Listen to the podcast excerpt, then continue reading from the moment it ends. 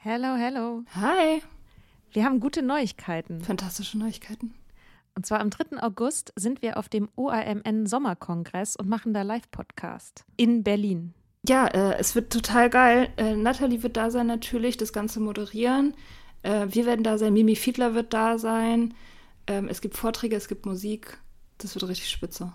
Genau. Und es gibt auch noch ein paar Tickets, aber ihr könnt auch Tickets gewinnen. Und zwar, Wenn ihr eine Mitgliedschaft abschließt auf unserem Steady-Newsletter, den wir euch natürlich auch in jeder Folge und auf Instagram und überall verlinken, müsst ihr eine Mitgliedschaft abschließen. Das ist sowieso eine gute Idee. da schreiben wir nämlich einmal die Woche sehr, sehr schlaue Dinge. Ihr könnt mit Soda Club up to date bleiben und vor allem könnt ihr dieses Projekt mit am Leben halten. Genau, ihr finanziert damit auch Ingos Arbeit und unsere Arbeit und dafür kriegt ihr tolle Texte von uns und Bonusfolgen. Es sind jetzt auch schon ganz schön viele Inhalte da, weil wir machen das ja schon eine ganze Weile. Das heißt, wenn ihr jetzt eine sportbillige Mitgliedschaft abschließt, dann kriegt ihr ja die ganzen Inhalte quasi der letzten, weiß ich nicht, zwei Jahre oder so, jede Woche, also hunderte Sachen, alle gleichzeitig. Das ist total krass. Mhm. Wenn ihr eine Mitgliedschaft abgeschlossen habt, könnt ihr uns eine E-Mail schreiben, schreiben, warum ihr gerne am Sommerkongress teilnehmen wollt. Und aus all denen losen wir dann die glücklichen GewinnerInnen. Yes. Mach Gut. das jetzt mal. Macht das Mach und das. alle Links findet ihr in den Show Notes. If you're struggling to lose weight, you've probably heard about weight loss medications like Wigovi or Zepbound, and you might be wondering if they're right for you. Meet PlushCare, a leading telehealth provider with doctors who are there for you day and night to partner with you in your weight loss journey. If you qualify, they can safely prescribe you medication from the comfort of your own home. To get started, visit plushcare.com slash weight loss. That's plushcare.com slash weight loss. plushcare.com slash weight loss.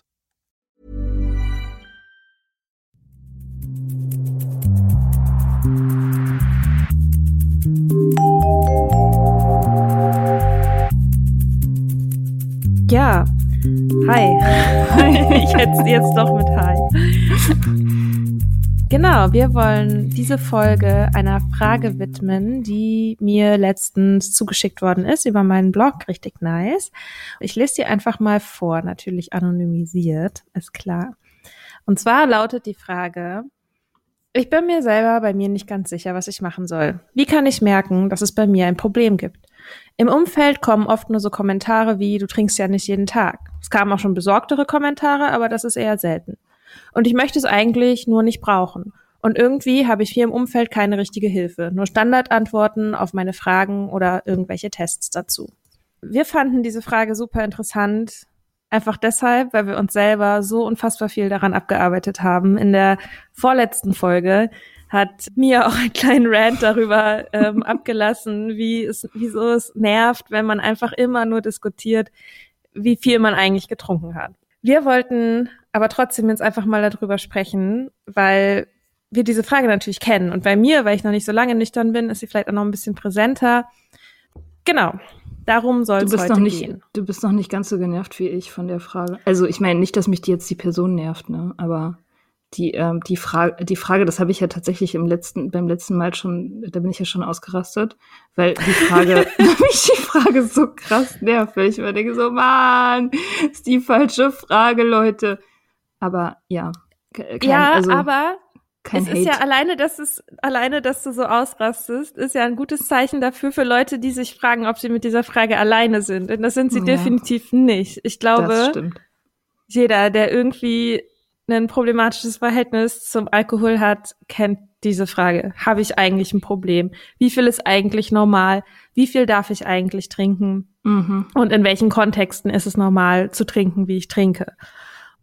Ich muss auch für mich sagen, ich habe mich unfassbar viel daran abgearbeitet.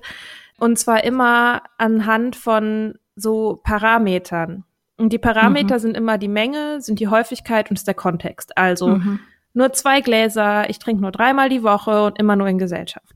Mhm. Oder Erst ab 17 Uhr, genau, erst ab 17 Uhr. nur softe Sachen, nur zwei in Folge, immer ein Glas Wasser zwischendurch. Ich hatte zwischendrin auch mal, dass ich gedacht habe, okay, wenn ich raus, also ich sag sozusagen, in meiner Wohnung wird kein Alkohol getrunken, egal ob Leute da sind oder nicht, aber wenn ich rausgehe, dann trinke ich, dann kann ich da so viel trinken, wie ich will. das ist auch gut. Das, das habe ich zum Beispiel nie gemacht. Crazy. Oder man kauft sich vielleicht was, was man ähm, gar nicht so gerne trinkt damit man automatisch weniger davon trinkt. Das ist das abgefahrenste überhaupt, oder? Das, also das, das habe ich auch gemacht. Ich habe Radler äh, getrunken. Also ich meine natürlich mit der Prämisse, dass es ein bisschen softer ist als Bier, weil es ja nur zur Hälfte Bier ist. Und ich finde das total eklig. Ich trinke das echt nicht gerne. Schmeckt mir nicht. Und ich habe es trotzdem gemacht, nur deswegen, um mir selber sagen zu können, ist ja nicht so schlimm. Da sieht man mal, wie, wie crazy man draufkommt. Also, dass man, ja. dass man dann schon so weit geht, dass man was trinkt, was man überhaupt nicht trinken will, nur um zu trinken. so abgefahren. Ja. Verrückt. Ja. Und ich, alles daran ist ja quasi der Versuch, auf irgendeinen obskuren Normalzustand zu kommen. Mhm. So. Und Kontrolle zu haben. Genau, die Kontrolle zu haben und dahin zu kommen, wohin angeblich alle anderen normalen Menschen das, was die halt können. Und dahin ja. zu kommen. Und dafür arbeitet man und setzt sich Regeln und macht sich, was weiß ich, Striche auf die Flasche, an den Kühlschrank, sonst wohin, keine Ahnung, ja. ähm, in den Kopf beim moderaten Trinken, es gibt ja dieses Programm äh, moderates Trinken, das ist ja ein richtiges Business. Da muss man dann Trinktagebücher führen und mhm. dann immer aufschreiben, wann, wie viel, mit wem, warum. Also das ist richtig. Arbeit ist tatsächlich das Stichwort. Das ist Arbeit, harte Arbeit. Ich meine, ich glaube schon, dass es, also ich habe so ein Trinktagebuch irgendwie auch schon mal empfohlen bekommen. Ich habe das nie so richtig durchgezogen, weil ich will halt nicht wissen, wie ich wollte nie wissen, wie viel ich trinke. Und als ich dann aufgehört habe, gab es halt nichts mehr zu erzählen in der Hinsicht. ähm, das ist halt auch das Witzige bei diesen Trinktagebüchern, ne? Das ist so, ja, ich habe auch irgendwann mal versucht zu zählen, wie viel Zigaretten ich rauche. Also, nee, oh, ja. sorry. Also wenn ich die Disziplin hätte, das zu zählen, dann hätte ich vielleicht auch schon aufgehört, keine Ahnung. Mhm. Nicht, dass nicht das Aufhören nur was mit Disziplin zu tun hat, aber. Aber ich glaube, was ist, also ein Punkt, den ich dazu ganz gerne noch sagen möchte zu diesen Parametern, ist, dass die ja auch noch mal so eine Abgrenzung von den Alkoholikern in Anführungsstrichen sind, weil ich glaube, dass quasi das Label Alkoholiker ähnlich auch an diesen Parametern festgemacht wird, unter anderem. Mhm. Also da ist dann sozusagen die Menge ist viel, meinetwegen eine Flasche Wodka am Tag oder so. Mhm, ja. ähm, die Häufigkeit ist äh, ständig und auch morgens und mhm. der Kontext ist immer alleine. So. Ja, und genau. das ist sozusagen, genau, wenn man so, man weiß genau, wenn man quasi diese drei Parameter erfüllt, naja, dann weiß man's. So. Mhm. Und vorher weiß man's nicht. Aber das mhm. suggeriert so ein bisschen so ein, naja, wie so ein Punkt dass sozusagen Checklist, drei von drei, zack, zack, ich bin jetzt Alkoholiker oder so. Ja. Also, genau. Und ähm, das ist irgendwie, glaube ich, äh, kommt man damit nicht so weiter. Also ich bin da, damit nie weitergekommen. Ich weiß nicht, wie ist es mit dir? Naja, also erstmal habe ich die, diese ganzen Parameter eigentlich nicht erfüllt. Also warte mal ganz kurz, ich muss mal checken. Alleine trinken, doch, das habe ich gemacht. Jeden Tag trinken habe ich nicht gemacht. Und was war das andere? Viel. Ja, die Menge, viel. Ja, gut. Also die Menge war definitiv immer über dem, was die äh, World Health Organization empfiehlt. ja, die, die, die empfiehlt halt auch so absurd wenig. genau, absurd wenig. Also das ist, wenn man jetzt die rein medizinische Antwort haben möchte auf diese Frage, dann ist sie ja relativ schnell gegoogelt. Also ich glaube, das sind irgendwie, die WHO sagt 0,1 Glas Wein oder Sekt pro Tag an fünf Tagen die Woche oder so also wirklich ein Witz, mhm. wo jeder normale Mensch sagt, warum soll ich denn überhaupt trinken? Das ist ja praktisch nur ein Fingerhut voll. Also das wäre die kurze Antwort, also die medizinische Antwort. Ähm, das ist, äh, ich glaube, das wird deklariert als risikoarmer Konsum. Genau, also äh, das war für mich auch immer so ein Ding, weshalb ich halt auch irgendwie so Tests im Internet gemacht habe, um rauszufinden, ob ich ein Alkoholproblem habe, ähm, weil die, weil halt genau diese medizinische Antwort ist halt so super unbefriedigend, weil nach der ist halt ungefähr bin ich und jede Person, die ich kenne, hat halt dann ein Alkoholproblem. Ja, genau. So, also wenn du am Wochenende ähm, ein, wenn du einmal in der Woche dann feiern gehst und da dann irgendwie fünf Bier irgendwie reinstellst, dann hast du ein Alkoholproblem. Mhm. So, aber das ist ja normal, das ist ja irgendwie normales Trinken. Das wäre ja für einen völlig in Ordnung, wenn man es bei einmal die Woche bei fünf Bier belassen würde, oder? Wäre es ja, dann genau. in Ordnung? Dann wärst du in Ordnung. Also, aber das, das ist ja auch nicht die Frage. Die Frage ist ja nicht die, die Antwort ist ja nicht die medizinische Antwort, die dich interessiert, sondern die Antwort, die dich interessiert, ist ja letztendlich deine eigene persönliche Beziehung damit. So, weil du hast ja, du stellst die Frage ja aus einem Grund. Also wenn jetzt, keine Ahnung, im Meeting ist es so ein Witz, wenn einer kommt und diese Fragebögen macht und oder erzählt irgendwie, er hat diese Tests gemacht, bin ich Alkoholiker? Ja, nein, vielleicht. So, das zu machen, das ist uns allen irgendwie klar. Ähm, Spoiler, ist schon ein Zeichen dafür, dass du wahrscheinlich ein Problem hast. So, weil die Leute, die das normal machen, in Anführungsstrichen, die zeichnen sich hauptsächlich dadurch aus, dass sie sich diese Frage nicht stellen. Ähm, deswegen, also die, die, die Antwort, die du haben willst, von letztendlich irgendeiner Autorität, also von uns oder jemand, der sich auskennt, ist ja die, dieses Emotionale, was dich, was, was an dir nagt. Also dieses, diese Ahnung, dass es vielleicht alles nicht in Ordnung ist. Oder diese, ja, diese Ahnung, dieser, dieses Gefühl, was du zu deinem eigenen Trinken hast, was irgendwie toxisch ist. Das, das ist ja der Grund, warum du na darüber nachdenkst. Und das willst du klären. Du willst ja nicht klären, was sagt die WHO über risikoarmen Konsum, sondern du willst klären, warum du, warum du dich so kacke fühlst die ganze Zeit und warum das so anstrengend ist. Ja, beziehungsweise ich war, ich frage mich, ob das, man will klären, warum das so ist, eigentlich schon ein Schritt weiter ist oder ob es nicht ist, man möchte gerne kein Problem damit haben. So. Ja. Und versucht halt alle Antworten und alle Möglichkeiten auszuschöpfen, um sich selber rückzuversichern, dass man kein Problem hat. Mhm. So, weil wenn man ein Problem hätte, dann müsste man ja aufhören. So. Ja. Und das ist letztendlich, glaube ich, das, worauf es halt immer wieder hinausläuft. Ne? Das, ist halt, das ist halt irgendwie ziemlich gemein. Also, weil, um nochmal auf, auf die Frage zurückzukommen, die sozusagen ganz am Anfang stand, ne? in, dem, in dem Text, da steht ja auch sozusagen, dass die Antworten, die, im, die gegeben werden, darauf unbefriedigend sind. Mhm. Und warum sind die denn unbefriedigend? Ne? Also in erster Linie sucht man nach einer Antwort von außen. So, man, ich habe auch die, ich habe natürlich die Bestimmungen, wie viel man trinken soll, habe ich auch gelesen.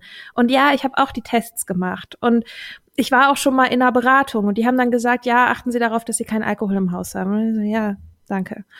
ähm, so, stimmt ja, aber da war ich halt irgendwie noch gar nicht wirklich. Mhm. Eben weil ich nicht aufhören wollte. Und eigentlich, was alle, alle, was entweder die Leute aus, von außen sagen zu mir, ähm, naja, du trinkst ja noch nicht jeden Tag und ach komm, du bist doch keine Alkoholikerin. Und das ist unbefriedigend, weil die damit meinen inneren Struggle negieren. Ja. Weil ich mich da nicht gesehen fühle. Ja. Und die Leute, die sagen, ja, das klingt echt problematisch, vielleicht solltest du einfach aufhören, da, die sagen einem halt was, was man nicht hören will. So, ja. das ist so ein bisschen so eine Pattsituation. Ja, die in erster Linie in dir selber stattfindet, ne? weil du willst die dritte Tür. Du willst nicht aufhören und du willst aber auch nicht so weiter trinken, wie du trinkst. Du willst was dazwischen, du willst Kontrolle und Mühelosigkeit. Also was, was du ja eigentlich willst, ist Mühelosigkeit. Du denkst dir, oh Mann, wie kriegen die anderen das bloß hin, dass es, dass sie so ähm, ja, dass sie take it or leave it, dass sie es nehmen können und Spaß haben oder halt auch nicht und sie brauchen es dann halt auch nicht. Ich meine, der Schlüsselsatz in der E-Mail ist ja, ich möchte es nicht brauchen. So. Mhm. Und ich meine, naja, also wenn du es nicht brauchen möchtest, dann brauchst halt nicht. Dann hör halt auf. So, dann für ein Jahr. Oder ein, ein, ein halbes Jahr. Guck halt mal. Wenn, wenn du es nicht brauchst, ein Jahr oder ein halbes Jahr, dann brauchst du es nicht. Dann ist alles in Ordnung. Kannst ja mal ausprobieren. Das ist halt eine richtig, richtig gemeine Aussage. Das ja, weißt ich, du auch selber. Ja, na klar. Ja, na klar. Aber ich meine, es ist halt, das ist halt der irgendwie. Also ich habe den Tanz sieben Jahre getanzt. Habe ich mal so grob überschlagen, weil ich darüber auch mal einen Text geschrieben habe. Sieben Jahre habe ich diese Trinksysteme gehabt, diese Frage gestellt, immer mal wieder Tests gemacht, deren Antwort auch eigentlich durch die Bank weg war, ja, sie sind im Risikobereich, lassen sich mal beraten oder so habe ich halt die ganze mhm. Zeit ignoriert. Also ich meine, ich hatte die Antworten ja schon, die Antworten waren halt nicht genug. Ich dachte, ja Mann, aber es muss doch auch irgendwie so gehen. Ich muss doch irgendwie, muss ich es doch schaffen, die Scheiße in meinem Leben zu lassen. So irgendwie. Genau. Das ist ja genau das Ding, ne? So man will, man, man will es ja nicht loslassen. Ja. Und ich glaube, das ist genau der Knackpunkt. Und das ist ja. genau der Punkt, wenn man, wenn man kein Problem damit hat, es loszulassen, dann gäbe es kein Problem. Und das Problem liegt darin, dass man es nicht loslassen will. So, ja. und da beißt sich irgendwie die Katze selbst in den Schwanz. Ja, ja komplett. Ähm, ich hatte irgendwo, ich weiß, ich glaube, Natalie hat das mal gesagt, Natalie Stüben. Er hat mal den Vergleich gebracht mit Pfefferminztee. Also, ne, wenn ich jetzt, wenn Alkohol einfach nur irgendeine Substanz wäre, so wie Pfefferminztee, ich könnte dir nicht sagen, wann ich das letzte Mal einen Pfefferminztee getrunken habe. Ich wenn mir jemand sagen würde, Pfefferminztee wird auf Dauer deine Leber zerstören und du wirst wahrscheinlich, äh, steigert dein Risiko an Krebs und zerstört vielleicht dein Leben, dann würde ich halt keinen Pfefferminztee trinken, so. Ja, weil Pfefferminztee ist halt auch nicht so wichtig. Genau. Und ich kann dir nicht sagen, ob ich gerade Pfefferminztee im Haus habe oder nicht. So, mhm. wenn hier eine Flasche Alkohol stehen würde, ich könnte dir ganz genau sagen, wo die steht und wie viel da noch drin ist. So. Ja. Und das ist, glaube ich, es gibt Leute, für die ist es egal. Die haben irgendwo eine Flasche stehen und gucken sich dann an, denken sie, oh, der Wein ist ja schon äh, zu, ähm, wie heißt das? äh, Essig geworden. Mir fällt nicht mal das Wort ein. Ich, das ist, dass irgendwann Wein schlecht wird, habe ich selber nie erlebt. Nee, ich auch nicht.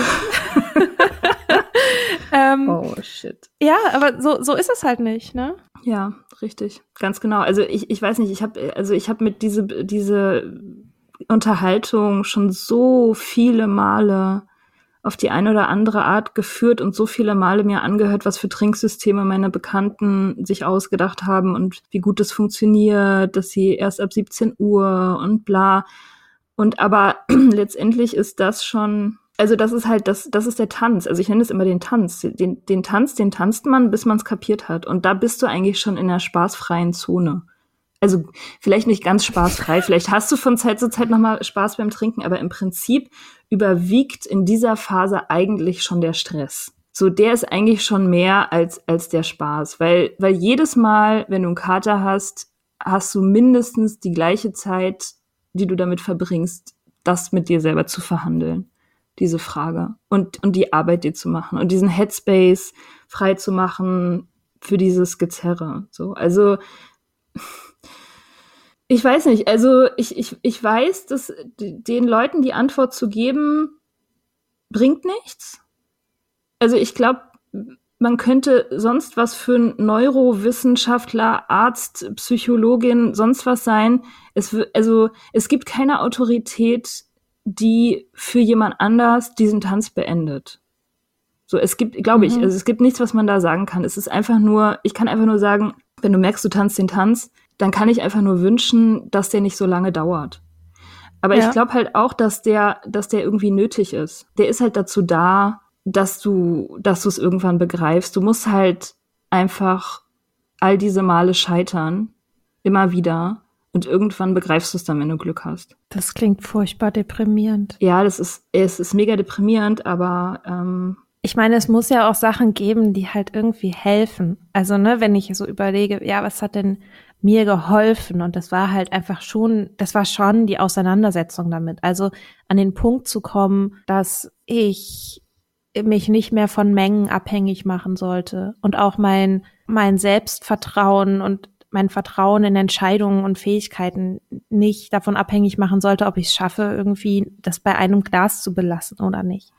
Weil das, das passiert ja dann irgendwann, ne? Das ist halt, man, man nimmt sich was vor. Ich habe auch, ich habe auch mal einen Text dazu geschrieben, dann nicht den Kreislauf von leeren Versprechungen oder so ähnlich. Das ist halt ja. irgendwie, ne? Du nimmst es dir immer wieder vor und dann ist es, weiß ich nicht, 17 Uhr oder was immer deine Trinkzeit ist, ne? Die oder 18.30, keine Ahnung, kommst von der Arbeit und schon fast wie so auf Autopilot läufst du halt in den Supermarkt. Weißt auch genau, wie die, wie die Weinregale in den Supermärkten auf deinem Nachhauseweg aussehen. Überlegst dir vielleicht auch manchmal, ah, okay, vielleicht gehe ich jetzt in einen anderen Supermarkt, weil es mir peinlich ist, in dem anderen Supermarkt schon wieder was zu kaufen. Oder erfindest ungefragt Besuch oder was immer, ne? Also das sind halt ich glaube, das sind alles so eine, so eine Anzeichen, dass du eigentlich schon ziemlich leidest. Und ich glaube, wenn man anfängt, sozusagen auf diese Zeichen zu achten und halt nicht auf die Menge, sondern darauf, wie viel Raum Alkohol eigentlich in deinem Leben und in deinem Denken einnimmt. Weil das ist ja auch das Ding, ne? Bloß weil was normal ist, bloß weil eine bestimmte Menge normal ist, heißt es nicht, dass sie nicht ein Problem sein kann. Ja, voll. So. Ich sag das nochmal, weil ich das so wichtig finde. Bloß weil was normal ist, heißt es nicht, dass es kein Problem ist. Ja. Und das irgendwann zu checken für sich selber, dass es einfach nicht die fucking Menge ist. Und das ist auch so ein bisschen, ich glaube, das Ding, was ich unterstelle dir das jetzt einfach bei mir, aber ist bei mir zumindest so einer der Punkte, warum das nervt, wenn man danach gefragt wird. Weil für mich war Nüchternheit nur möglich, weil ich Abstand genommen habe von diesen Mengenfragen und mhm. von diesen Parametern. Mhm. Und dann kommen Leute, die da halt noch drinstecken und wollen dann sozusagen anhand von ihren Parametern ausloten, ob es für sie okay, ob ihr Konsum okay ist oder nicht. Ja. Ja, es ist also was, was mich halt wütend macht, ist nicht die individuelle Situation der einzelnen Leute, die damit strugglen, sondern was mich wütend macht, ist eben dieses Normal, beziehungsweise es ist ja nicht, es ist ja nicht normal, sondern es ist normalisiert. Und das ist ein Unterschied. Mhm. So, also das, das ist letztendlich ein sehr gefährliches, schädliches Zellgift. Ja? Und, und dass wir das alle konsumieren sollen, das ist normalisiert in unserer Gesellschaft, aber es ist nicht normal. Also dein Körper findet es nicht normal. Also auch ein bisschen nicht. Dein Körper weiß, äh, dein System weiß ganz genau, dass das Gift ist. Deswegen geht's dir auch scheiße. Weil dein Körper ganz klar sagt, du, äh, ich möchte gerne bitte, dass du mir kein Nervengift gibst. So. Und, und die, die, also das ist halt dieser Unterschied, dass, diese gesellschaftliche Konstruktion, diese Normalisierung, das macht mich wütend. Weil das verstellt halt so krass den Blick auf das, was wirklich passiert. Und das ist, ich vergleiche das immer mit den Zigaretten. Das kann man super vergleichen. Das ist auch super gefährlich, bringt total viele Leute um, aber da haben wir diese Debatte einfach nicht. Weil wir das nicht normalisieren. Weil wir es nicht normal finden zu rauchen. Weil, weil nicht, also es, du, wenn du aufhörst zu rauchen, dann kommt keiner zu dir und sagt so, ja, aber irgendwie äh, nicht mal ein bisschen, nicht mal eine zum Essen, ist doch normal. Oh Mensch, hattest du ein Problem damit? ja, genau. Oh, krass. Ein Problem mit, dem, mit, den Zigaretten? Ja. Oh. Und, und diese Debatte, die findet einfach nicht statt. Und das ist einfach so schön, dass du, also rauchen oder nicht rauchen kann ja jeder für sich selber wissen, aber dass man nicht sich erstmal durchkämpfen muss durch diesen Quatsch vorher, bevor man sein eigenes Trinken beleuchtet. So, man muss ja erstmal irgendwie diesen, diesen ganzen Bullshit, so dieses, die Normalisierung eines Nervengifts, das ist ja erstmal das, was du verhandeln musst, bevor du überhaupt dich selber fragen kannst, wie geht's mir eigentlich? So, also das, das macht mhm. mich so wütend. Ja, deswegen, deswegen flippe ich da regelmäßig aus. ja. ja, ja, die Normalisierung, das heißt, wenn man, wenn man irgendwie sich eingesteht, wirklich eingesteht und ich glaube, du hast es auch mal so diesen Moment der Kapitulation genannt, ne, einfach aufzuhören, mhm. diese Spannung, das, das frisst ja auch enorm viel Energie, ne? Ja. Also immer, also krass, worüber man, worüber ich in meinem Leben alles nicht nachgedacht habe, weil ich übers Trinken nachgedacht habe. Ja. So. Und ich habe das richtig gemerkt, als ich ähm, habe mir vorher so ein paar Notizen auch zu der Frage gemacht und so. Und ich habe das richtig, ich habe mir eine Sprachnachricht geschickt, wo ich so meine, Alter, es ist voll krass, wie schön das ist, das nicht mehr zu haben. Und gleichzeitig ja. halt natürlich eine Empathie mit den Menschen, die halt drinstecken. Ich wünsche das einfach keinem. Nee. Es ist krass, wie, wie gut es auf der anderen Seite ist. Also ich habe es verglichen auch mit, also du siehst wie so eine, wie so eine Maus in so einem Hamster, ein Hamster in einem Hamsterrad, eine Maus in einem Hamsterrad. ähm, siehst du halt von außen, wie sich Leute die ganze Zeit damit abkämpfen und immer nicht vorwärts kommen und du stehst halt außen vor und sagst so, ja, steig doch, steig doch aus. Mhm. So. Und das klingt super einfach, aber es ist nicht einfach. Es mhm. ist einfach, also, das ist, das ist schwierig. Glaub. Also ich finde, schwer. das kann man auch mal anerkennen. Also aufzuhören ist schwierig und geht mit ganz vielen Fragen und mit Arbeit und auch mit Rückschlägen auch einher. Also klar. Ja, es ist schwer. Es ist aber es ist nicht, es ist simpel letztendlich. Also, ne, wenn man wenn man auf der anderen Seite ist. Ich muss da auch mehr Empathie entwickeln. Ich, bei mir ist es einfach lange her, aber ich habe tatsächlich auch neulich noch Notizbücher gefunden, ähm, von mir von vor, keine Ahnung, fünf Jahren oder so, wo irgendwie jeden Tag irgendwas drinsteht von Trinken. Wie viel es gestern war, wie wenig es morgen sein muss, damit ich mich gut fühle und bla. Ich habe da so viel, ja, wie du sagst, ich habe so viel Headspace dem gegeben. das ist crazy. Mhm. Ja. Und ich glaube, das ist halt genau das Ding, wenn es dir im Weg steht, dann ist es ein Problem. So. Ja. Und wenn du das, also ich meine, es gibt halt so Sachen, die glaube ich, also die diese Tests im Internet vielleicht nicht abfragen, wo ich aber sagen würde, für mich war gab's war das ein Problem. Also ein bisschen was habe ich da vorhin schon gesagt, ne, wenn du irgendwie die verschiedenen Supermärkte auf dem Schirm hast oder sagst, ah, ich gehe heute mal zu einem anderen Kiosk oder so, eben weil es dir vielleicht unangenehm ist. Ich meine, den Leuten ist das natürlich völlig völlig egal, aber dir selber halt nicht. Ähm, sowas, aber auch ich habe zum Beispiel das war vor dem Urlaub, bevor ich, also quasi, ich bin ja in dem Urlaub nüchtern geworden und vor dem Urlaub hatte ich Sorgen, dass ich in dem Urlaub nicht in Ruhe trinken kann. So, hm, ja. dass, ähm, ne, dass man aufhört, also dass man sich auf bestimmte Sachen gar nicht so freuen kann, weil man das Gefühl hat, entweder dort gibt's keinen Alkohol oder man ist anders kontrolliert oder in Kontexten, in denen nicht so viel getrunken wird und dann muss man sich halt irgendwie zurückhalten es war letztendlich dann kein Problem. Also ich war dann quasi automatisch so, dass ich in diesen in diesem Urlaub weniger getrunken habe, aber die Angst davor war da vorher. Und da hm. habe ich auch so gedacht, fuck. Fuck, das ist richtig scheiße. Ich freue, ich habe einen Urlaub vor mir und ich freue mich darauf, aber ich kann mich nicht freuen. So. Ja. Oder es, es gibt immer noch diesen, oder dass ich irgendwie, ähm, mein Freund und ich irgendwie mal drüber gesprochen haben, ob man mal irgendwann zusammenzieht oder so. Und in meinem Hinterkopf war die Stimme da, oh, dann scheiße, dann sieht er das alles. Ja. So, also ich glaube, das sind, also das sind vielleicht noch so, wenn man nicht sozusagen diesen klassischen Test machen möchte im Sinne von, wie, an wie vielen Tagen haben Sie in den letzten drei Monaten Alkohol getrunken, so, ähm, dann finde ich, sind das vielleicht Fragen, die man sich stellen kann. Also wo behindert mich das? Ja. Und auf was freue freu ich mich nicht mehr? Das sind ja. Sachen, die mir früher Spaß gemacht haben, die mir keinen Spaß mehr machen. Ja, auf jeden Fall. Ähm, und ich glaube auch, also ich glaube wirklich, dass, äh, dass die Antwort schon da ist. Also sobald, sobald diese, dieses Gezerre anfängt, sobald man sich dabei erwischt, das regelmäßig zu haben, hat man eigentlich, also irgendwo in einem selber ist die Antwort, liegt da klar und wartet, dass man sie anerkennt und dass man sie hört. Das glaube ich mhm. schon. Also ich glaube, man weiß es immer. Also man, Menschen mit ihren Seelen und ihren Körpern sind ja fragile Systeme, die und letztendlich auch irgendwie Kinder. Also in uns drin sind ja Kinder, die, äh, die sich nicht bullshitten lassen, so und die und die ganz genau wissen, was sich angenehm anfühlt und wovon man eigentlich Abstand haben sollte, was weh tut. Und das, da ist die Antwort, die hat man schon.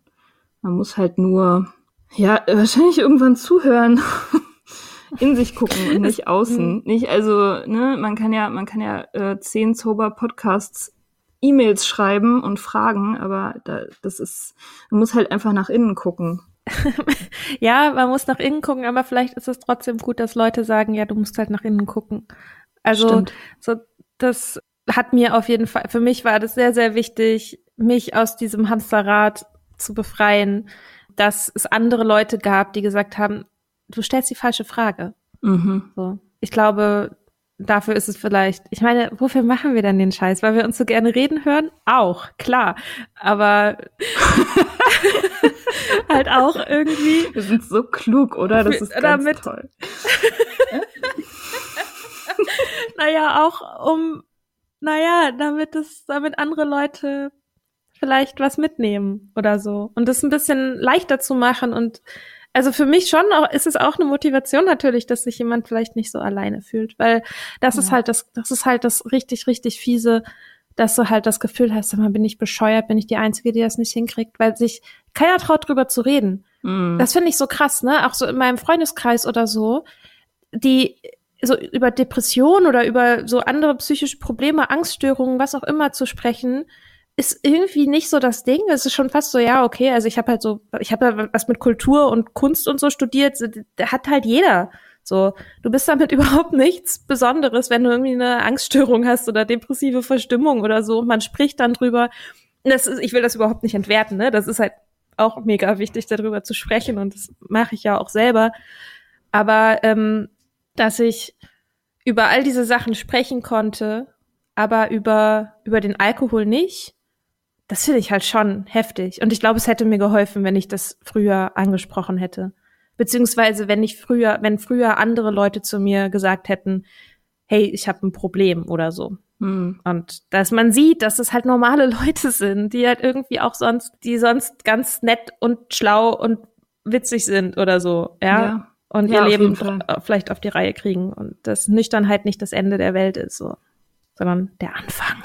Die, äh, die Leute, die verstecken sich zwar, aber es sind viele.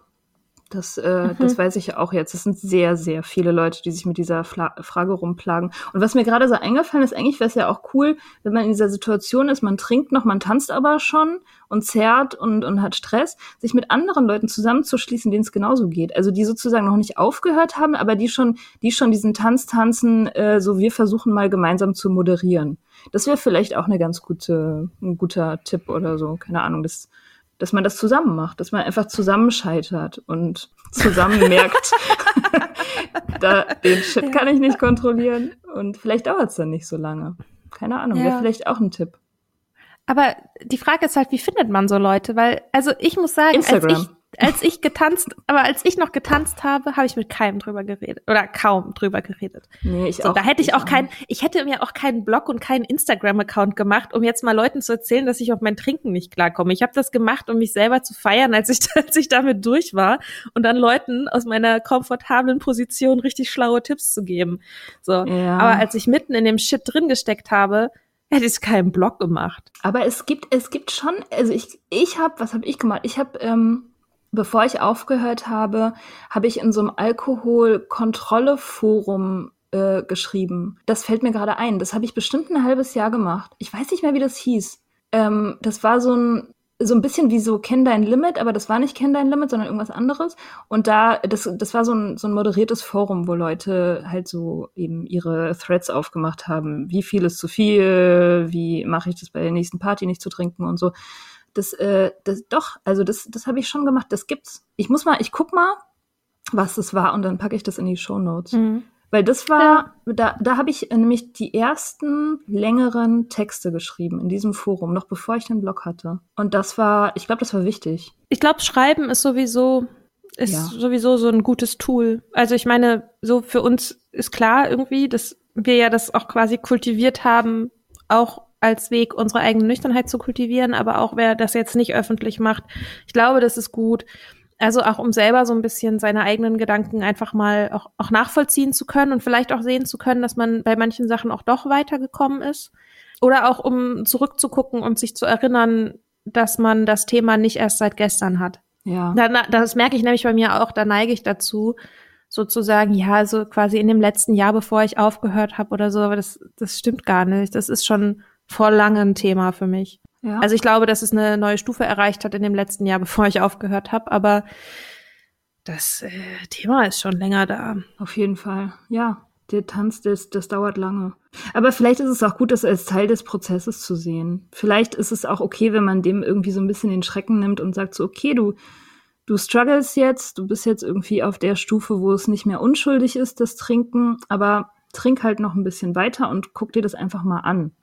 So. Mhm. Ne? Also einfach mal so. Für doch ein Trinktagebuch. ja, Trinktag. dass man das dann vielleicht so ein bisschen ent, ent, ja, entdämonisiert. Dass man da so eine Einstellung für sich selber, nicht für die anderen, sondern einfach für sich selber sagt, so, okay, ich glaube, ich habe jetzt irgendwie hier ein kleines Problem und das ist jetzt vielleicht noch nicht so schlimm, wie es sein könnte, aber trotzdem bin ich einfach mal jetzt, keine Ahnung, ein bisschen wacher und guck mir selber ein bisschen aufmerksamer dabei zu was ich eigentlich mache. So, also nicht, nicht irgendwie mit so Selbsthass oder, oder Bestra Selbstbestrafung, so wie blöd bist du, dass du es schon wieder nicht hingekriegt hast, sondern einfach mit so ein bisschen Wohlwollen. Vielleicht hilft es ja auch. Ja. Also, dass man sagt, so, okay, ich, ja, genau, nett, nett sein, und sich nicht selber so fertig machen. Ja, das ist generell eine gute Idee. Ja. Aber ist halt auch nicht so einfach. Nee. Oh Gott, Aber ja. ja, und ich glaube, was halt, also ganz viel lesen und ganz viel hören. Das muss ich sagen, war für mich auch schon wichtig. Also ich habe zum Beispiel nüchtern von Daniel Schreiber habe ich schon weit bevor ich aufgehört habe gelesen und das war ja, für auch. mich das war ein Baustein, würde ich jetzt sagen. Also ein Stück, das war ein Schritt in die richtige Richtung, das Buch zu lesen. Das hat dann nicht eins zu eins zu meiner Nüchternheit geführt. Da mussten noch andere Sachen passieren. Und da musste ich auch noch an anderen Sachen arbeiten. Aber sich sozusagen solche Ressourcen zu suchen und zu gucken, was die mit einem machen, ohne jetzt sofort das machen zu müssen. So. Mhm. Und jetzt, ja. ab jetzt muss man dann nüchtern sein, weil man dieses Buch gelesen hat oder so, ne? Ist ja, ja. cool, wenn es klappt, voll geil. Aber ähm, wenn halt nicht, dann macht man halt weiter. Und ja. aber in die richtige Richtung, ne? Also ich glaube, das ist so ein bisschen die Frage nach, nach Größe des Schritts und Richtung des Schritts. Also es ist halt okay, wenn der Schritt klein ist, solange er dich weiter in die richtige Richtung bringt. Und es ist aber ein, quasi ein großer Schritt in die falsche Richtung im Sinne von, ah, ich habe es jetzt nicht geschafft, jetzt ist eh alles scheißegal, bringt dich halt dann wieder weiter weg. Ich habe übrigens gerade, als du kenn dein Limit gesagt hast, das wollte ich noch mal kurz sagen. Ich, diesen Gedanken habe ich schon. Da sieht man auch schon mal, ne, dass ich so, dass ich, dass das Thema schon länger da ist. Ich finde, kenn dein Limit ist alles gut, ne, alles super. Ähm, aber ich denke schon, seit ich Teenagerin bin, so, hä, das Problem ist doch nicht, dass ich mein Limit nicht kenne. ich kenne mein Limit ganz genau. Mein Problem ist, dass ich es fucking immer überschreiten will. So. Und das ist, ja. das ist so, seit ich das das erste Mal gehört habe, denke ich das darüber, ne? Was sagt mm. das über meinen Alkoholkonsum aus, oder ja. meine Beziehung auch zu Alkohol aus, so. Dass ich mich immer über diesen Namen wundere. Die Organisation gibt's seit zehn Jahren, ne? Ähm, Habe ich neulich gehört. so. Ah, krass, ja. Fucking Dekade. Ja, voll. Ja. Siehst du, jetzt bin ich gar nicht so ausgerastet, wie ich dachte. Ich dachte eigentlich, ich wäre total wütend und so, aber ich bin jetzt eigentlich wirklich voller Mitgefühl. Du bist doch voll nett, ja. haben, wir, haben, wir die, haben wir die Frage damit beantwortet? Ich glaube, wir haben sehr ausführlich erklärt, warum die Frage die falsche Frage ist. Ja. Und vielleicht, vielleicht, ja, also Nüchternheit ist echt schön wollte ich noch mal sagen. Also, weil ich glaube, das ist nämlich das Ding, das ist nämlich diese, ein bisschen auch das Ding, wohin man ja immer wieder zurückzirkelt, ist, dass man ja nicht aufhören will, weil dann könnte man ja nicht mehr trinken, weil dann trinkt man nicht mehr und dann hat man keinen Alkohol mehr und so. Stimmt, und ja. es ist, ähm, und deswegen kann man halt noch so lange suchen, wenn man den halt irgendwie, wenn es trotzdem noch was in einem gibt, das den haben will, dann ist es halt immer schwierig und ein Kampf. Und es geht aber, dass man so, ich kann jetzt so nach einem Jahr sagen, klar musste ich auch irgendwie neue neue Bahnen in meinem Hirn bauen und so, um mit Stress umzugehen oder so. Und es ist überhaupt nicht so, dass ich jetzt so voll das erleuchtete Yoga-Mädchen bin, was immer irgendwie, keine Ahnung, also immer super zen ist. Aber mein erster Gedanke ist dann, wenn ich gestresst bin, ist es halt nicht mehr Alkohol. So. Und das ist voll schön. Und ich merke, dass es eine Menge Headspace frei macht. Und am Ende ist auch so jetzt gejudged zu werden oder so, passiert eigentlich gar nicht. Ich bin sogar richtig stolz eigentlich. Eigentlich bin ich richtig stolz drauf, nüchtern zu sein. Ja. Stolz, stolzer, als ich je war aufs Trinken. Ja, ich habe jetzt schon ein bisschen länger. Ich hatte jetzt im August drei Jahre. Es ist immer noch, es ist die beste Entscheidung, die ich jemals getroffen habe. Wirklich. Also, und das, und das kann ich sagen, ohne auch nur eine Sekunde nachzudenken. Ich habe das nie bereut. Das ist einfach richtig super. Jeden Tag. Ist äh, einfach gut. Also ich habe nie gedacht, so, oh, könnte ich bloß wieder trinken, das war so toll. Ich nie gehabt. Mhm. Ja, das. Ähm ich hatte heute Nacht einen Trinktraum. What? ja, das ist mega krass. Ich habe, äh, also das, ey, ich habe Trinkträume gehabt, ich glaube zwei oder drei, ganz am Anfang. So irgendwie äh, zwei Monate nach dem Aufhören und danach nie wieder. Und heute Nacht, das war so krass ähm, ich habe geträumt, dass ich irgendwie mit so einem shady Typen rummache. Das war irgendwie so meine Affäre oder sowas. Und dass ich bei dem bin und dass er irgendwie, dass ich in einem unbeobachteten Moment, als der gerade irgendwie was anderes gemacht hat, eine Flasche Rotwein aus seinem Schrank klaue und die Wohnung verlasse und diesen Rotwein trinke. So heimlich.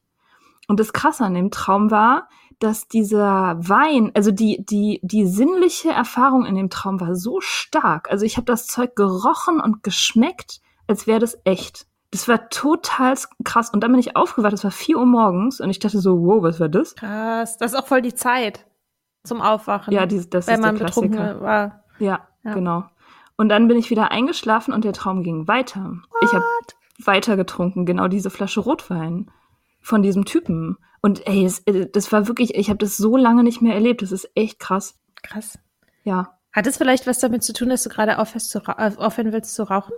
Ich glaube, ja, vielleicht ist es ein Teil davon. Ich glaube, es ist einfach auch wieder diese Beschäftigung mit dem Thema, weil, äh, also mit dem Podcast und so, weil eigentlich habe ich in den letzten Jahren immer nur am Rande darüber nachgedacht und auch diese Fragen nicht mehr verhandelt. Aber jetzt, äh, jetzt durch die, durch den Podcast und die Arbeit daran ist es vielleicht nochmal hochgespielt weggespült worden. Und das andere ist, dass ich gestern Abend vorm Einschlafen mit meinem Freund telefoniert habe und der liest gerade Panikherz von oh. Benjamin von Stuckrad-Barre und wir haben uns ziemlich lange darüber unterhalten, über das Buch und über diese, diese Mechanismen, die er da so fantastisch beschreibt von Sucht. Mhm. Und die Stimmung in dem Buch ist eben auch sehr so, wie die in dem in meinem Traum war. Mhm. dunkle Krass, ja. Kellerlöcher und, und Verzweiflung und Drogen und Geheimnisse und so. Aber das ist, glaube ich, ganz, guck mal, das ist doch auch ein super Tipp. Also ich würde sagen, wenn man jetzt gerade frisch Baby sober ist, würde ich niemandem empfehlen, Panikherz von Benjamin von Stuckrad-Barre zu lesen. Aber wenn ihr gerade noch trinkt und noch nicht aufgehört habt, dann ist das eure Chance, dieses Buch noch schnell zu lesen, weil es euch dann, weil ich glaube, ich kann mir vorstellen, dass es enorm triggernd ist. Ja. Ähm, deswegen, also wenn ihr noch nicht, also look on the bright side, wenn ihr wenn ihr den Absprung noch nicht geschafft habt, lest, lest noch schnell Panikherz, bevor es vorbei ist. Ja, das ist echt ein Spitzenbuch. Also mega mega Buch. Habe ich bei Quidlet eigentlich auch drüber nachgedacht, wir haben ja eine Folge zu Quidlet gemacht, ob ich das mit reinnehme, aber das ist dann doch irgendwie ein bisschen zu speziell. Da würde ich eher ähm, nüchtern am Weltnichtrauchertag. Da ist er ja schon nüchtern. Stimmt. Und da ja. schreibt er übers Nüchternsein. Ja, obwohl ich sagen muss, dass, äh, dass, dass er sozusagen ein, ein Bild von der Nüchternheit hat, die, die ich so jetzt nicht besonders attraktiv finde. Also er findet es ja nicht geil. Ne? Also die ganzen Sober-Leute, die wir so kennen aus unserer Bubble, sind ja so, ja, ich bin sober und ist alles toll und hell und die Sonne scheint und morgens aufwachen und so. Und er ist halt immer so, ja Mann, ich bin nüchtern, weil ich halt sonst wieder in der Gosse lande und ich find's total zum Kotzen, weil Partys machen überhaupt keinen Spaß mehr und die ganzen Leute sind dumm. Also der hat ja überhaupt keine, der findet es nicht toll, sober zu sein. Er macht es halt, weil er es machen muss. So. Ja, aber ich meine, ist ja auch eine Begründung, ne? Ja, voll. Also finde ich auch sehr ja, cool. Ja, ich finde auch, ne? Ich, ah, ich finde auch, also klar würde ich jetzt auch sagen, ja, sober voll cool und alles so, bin ich auch so, yay. Aber ich finde es, also man muss halt sich auch nicht dazu zwingen, das geil zu finden. Wenn man das Gefühl hat, man muss aufhören, weil man halt einfach aufhören muss, dann muss man halt aufhören und dann kann man es auch eine Weile scheiße finden. Finde ich auch legitim. Es ist ja auch, es ist total legitim.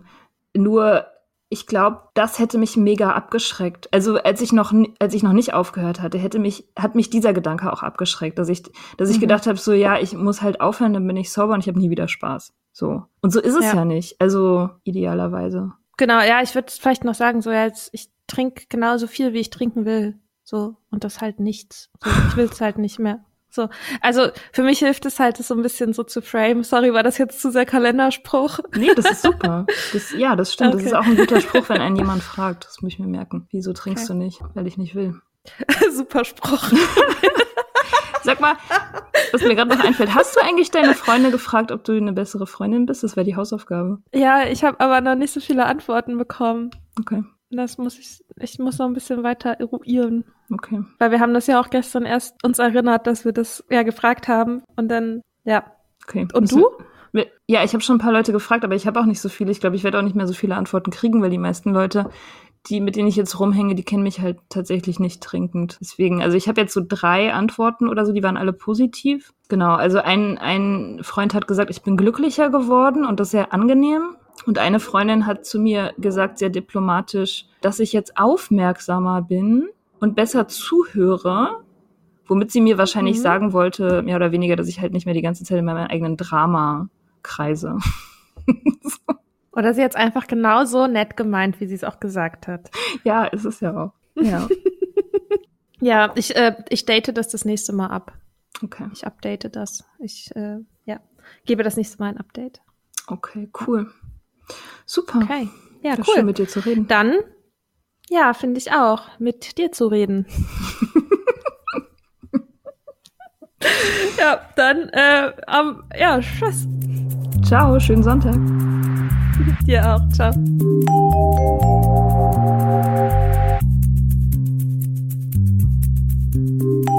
Wir hoffen, euch hat die Folge gefallen. Ihr findet unsere Blogs unter datesonthedrinks.com und richtignice.com. Folgt Soda Club auf Instagram unter sodaclub.podcast. Schreibt uns für Feedback, Fragen und Themenvorschläge. Und wenn ihr uns auf iTunes eine gute Bewertung hinterlasst, freuen wir uns. Bis bald im Soda Club. Even when we're on a budget, we still deserve nice things. Quince is a place to scoop up stunning high-end goods for 50 to 80% less than similar brands. They have buttery soft cashmere sweaters starting at $50 luxurious Italian leather bags, and so much more. Plus, Quince only works with factories that use safe, ethical, and responsible manufacturing. Get the high-end goods you'll love without the high price tag with Quince. Go to quince.com/style for free shipping and 365-day returns.